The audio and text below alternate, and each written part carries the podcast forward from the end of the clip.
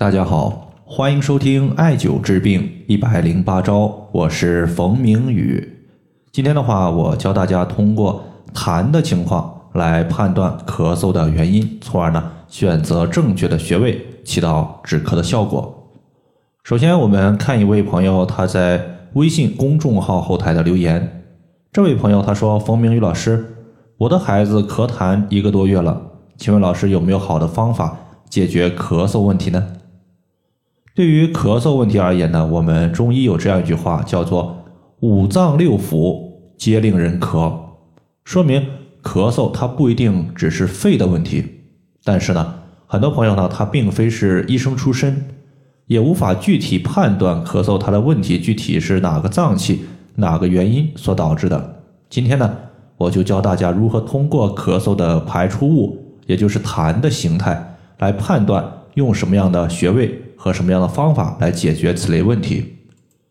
首先，第一个呢，咱们先说白痰，也就是我们吐出来的痰呢，它属于是白色清晰状的。那么，此类问题它一般表明你的咳嗽属于是风寒类型的居多。针对此类咳嗽问题呢，我们一般是需要扶阳气、驱寒邪，从而起到宣肺散寒的效果。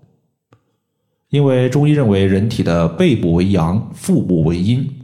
故而呢，背部的穴位它大多数都有补阳气的作用，所以呢，想要扶阳气、驱散寒邪，我们首先主要是以背部的穴位为主。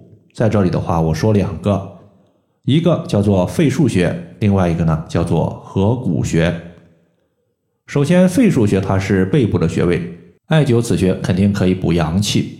其次呢，肺腧穴它作为肺的背腧穴，本身呢就可以起到一个。调节肺的功能，从而呢宣肺止咳的效果。再加上中医经常说肺为储痰之器，我们的痰它储藏在肺部，所以呢艾灸此穴它可以把肺部的痰尽可能的全部排出。穴位呢它是在背部第三胸椎棘突下左侧和右侧各旁开一点五寸的地方。第二个穴位呢叫做合谷穴，它就是人手背虎口的位置。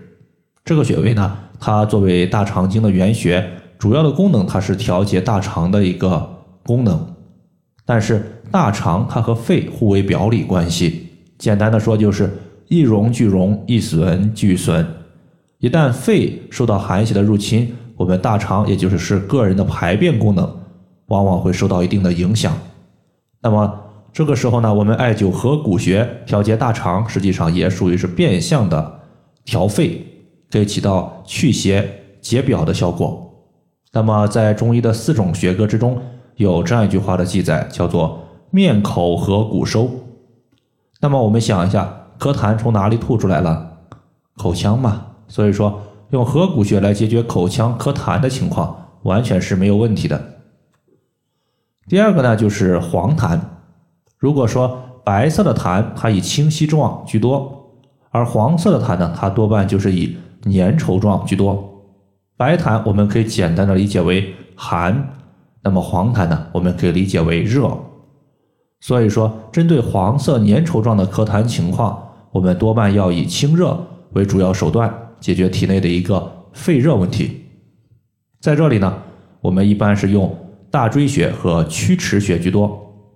曲池穴呢非常好找，我们直接手肘弯曲成四十五度。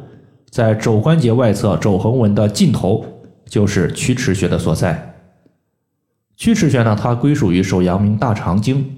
这个穴位，大家记住，它有一个最重要的作用，就是清热。这里呢，可以清肺热。同时呢，你像我们日常生活中出现一些热邪入侵所导致的身体瘙痒，我们针对曲池穴进行拍打、艾灸，它同样都是有效的。包括我们发高烧的时候。也经常会用到曲池穴。第二个穴位呢，叫做大椎穴。大椎穴呢，在昨天的音频之上，我和大家讲过，它是人体七条经脉的交汇穴。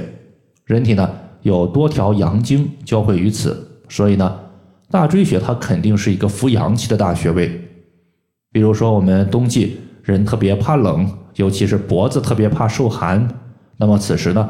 艾灸大椎穴就是一个非常好的选择。但是呢，穴位在艾灸的过程中，它往往具有双向调节的效果。一方面呢可以补，另外一方面它可以泻。大椎穴呢就是一个非常典型的穴位，因为我们艾灸大椎穴的时候呢，一方面可以扶阳气、驱寒邪，同时呢，当我们需要倾泻人体多余内热的时候，用大椎穴同样可以。在这里的话，我需要提醒大家一点：如果说你自己的痰特别多，无论你是寒热，都可以艾灸一个祛湿化痰的穴位，叫做丰隆穴。这是第二个情况。第三个情况呢，我们称之为无痰。无痰特别好理解，就是干咳没有痰的出现。人体呢，正常健康状态下是阴阳平衡的。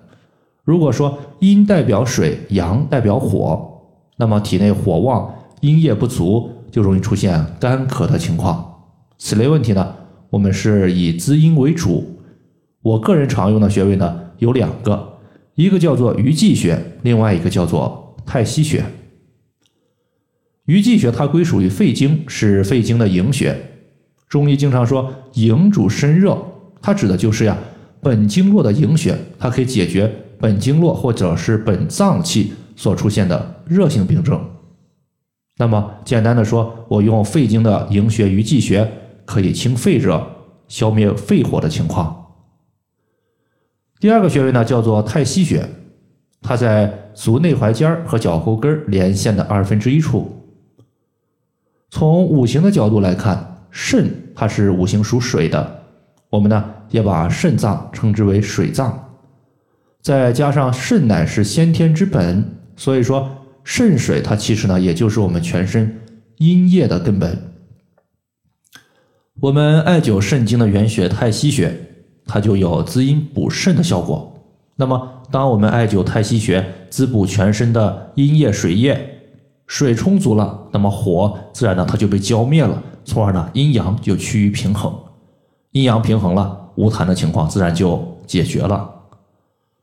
好了，以上的话就是我们今天针对痰的情况以及止咳的方法，就和大家分享这么多。